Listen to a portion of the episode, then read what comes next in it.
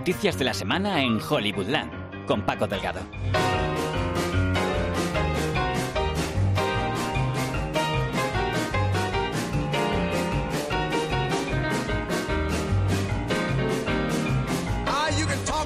Hola, ¿qué tal? Una semanita queda nada más para la gala de los Oscars. Tenéis el capítulo especial en la web en el que recogimos quiénes son los finalistas que se disputan los galardones el próximo domingo. Además, este jueves tenemos programa especial con todo lo que se espera y con la quiniela más caliente. ¿Quién va a ganar? Todavía queda una semana para eso. Nosotros, de momento, seguimos entreteniéndonos con el día a día de Hollywood.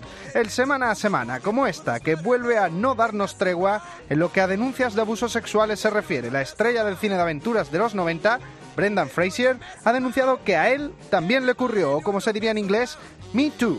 Y no se queda ahí el Weinstein Gate, porque tenemos primera adaptación del escándalo en camino. ¿Quién ha sido el osado? Ahora lo contamos. Como contamos también quién es el favorito para dirigir la última película de Daniel Craig como Bond, o qué pasa con esa secuela de Warcraft que no llega. Todo eso y más ahora, ahora, cuando arranquemos Hollywoodland.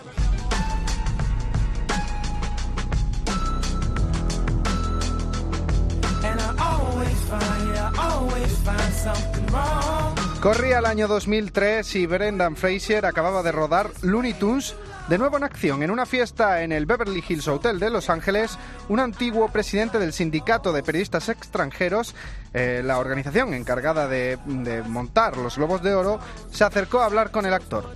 Ha sido reconocido por el propio ejecutivo que pellizcó el trasero del señor Fraser. Sin embargo, 15 años después, en una entrevista con GQ, Frazier asegura que no ocurrió así. Su mano izquierda me alcanzó, me agarró una nalga y uno de sus dedos me tocó en el perineo.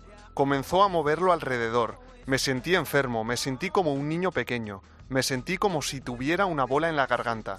Creí que iba a llorar. Frazier no es el primer hombre corpulento que denuncia un caso de abuso sexual en Hollywood. El actor Terry Crews, conocido por sagas como Los Mercenarios, también relató cómo un productor le tocó los genitales delante de su mujer. También hay que recordar que Fraser en su día era una estrella, protagonizando películas como La momia o El americano impasible. Hoy su carrera ha tornado a la televisión y telefilms de menor presupuesto. Es muy excéntrico, pero sus investigaciones van muy por delante del resto. Es en quien hay que invertir el dinero. Si lo tuviéramos. Le he prometido que recaudaríamos algo, porque tiene una conferencia aquí el mes que viene y eh, le he dicho que le daría un cheque. ¿De cuánto? 500. ¿Solo? Mil. ¿Le has dicho 500 o le has dicho 1000? 500, mil. Para el mes que viene.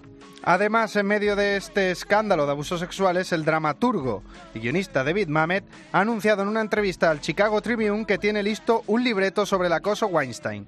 Mamet ya era conocido por tratar temas como el abuso de poder en la lucha de géneros en su obra de 1992, Oleana. En este caso será el primero en adaptar el escándalo que, tal y como se ha conocido hoy, ha dejado oficialmente a la productora The Weinstein Company en concurso de acreedores.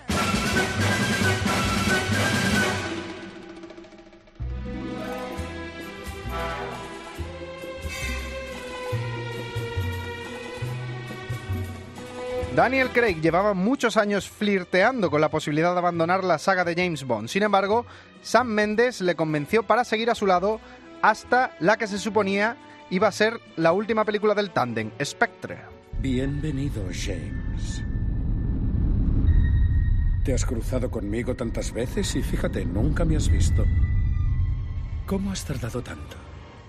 Finalmente parece que Daniel Craig seguirá una más y nuevos rumores apuntan a que el director no será otro que Danny Boyle, conocido por Trainspotting o Slandon Millionaire. El pacto se habría firmado cuando ambos rodaron el especial de las Olimpiadas de 2012 en Londres, en la que Craig se cruzaba con la reina. Un saludo real que vale por un proyecto si el guionista de Trainspotting, John Hodge, consigue convencer a la Metro Goldwyn Mayer en un plazo de dos meses. Si no, todo apunta a que el sustituto será David Mackenzie, director de la nominada al Oscar Comanchería.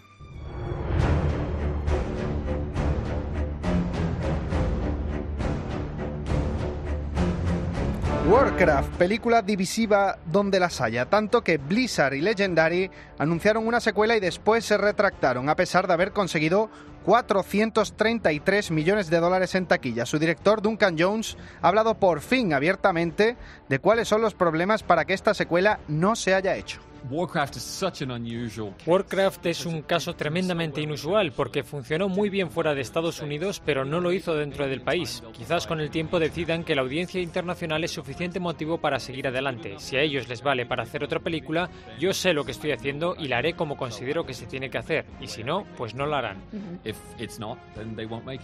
Parece que no dice mucho, pero dice. Lo que el hijo de David Bowie viene a decir es que o se hace con él o no se hace que o se apela al mismo público o no tiene sentido hacerla. Veremos si Blizzard opta por una de las dos opciones o por una tercera vía que es reemplazarle.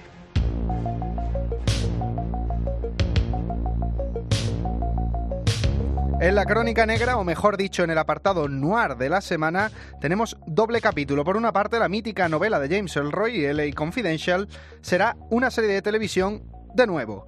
La nueva versión se emitirá por la cadena CBS y tendrá a Walton Goggins de Django desencadenado en el papel de Jack Vincennes, a quien ya interpretó Kevin Spacey en la exitosa película de 1997. ¿Desde cuándo firman autógrafos los matones y las putas? ¿Qué es lo que ha dicho? Policía de Los Ángeles, siéntese. ¿Quién demonios se ha creído usted que es? Lárgate, guapa, antes de que te meta entre rejas. Está cometiendo un gran error. ¿Por qué no nos dejan en paz? Cállate. Una puta operada para ser como Lana Turner sigue siendo una puta. Oiga, Solo se parece a Lana Turner. es Lana Turner. ¿Qué? ¿Qué es Lana Turner?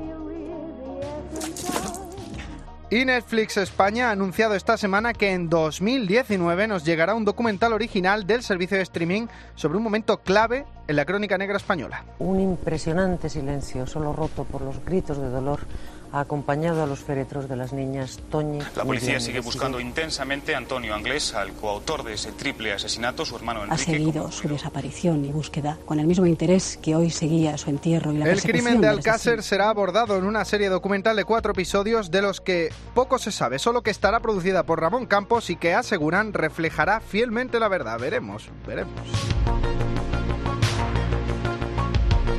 Y antes de irnos, recordar un par de cosas, que sin estrenarse la segunda parte, ya hay fecha para el cierre de la trilogía de Jurassic World, 11 de junio de 2021. Además, Josh Whedon, recientemente vilipendiado por ser quien pasara la escoba en la postproducción de la Liga de la Justicia, ha roto relaciones con Warner y su división de DC Comics. El director asegura que no podía seguir adelante con la adaptación de Batgirl porque no daba con la tecla, aunque visto lo visto, no extraña que haya mucho, mucho más ahí detrás que todavía se desconoce.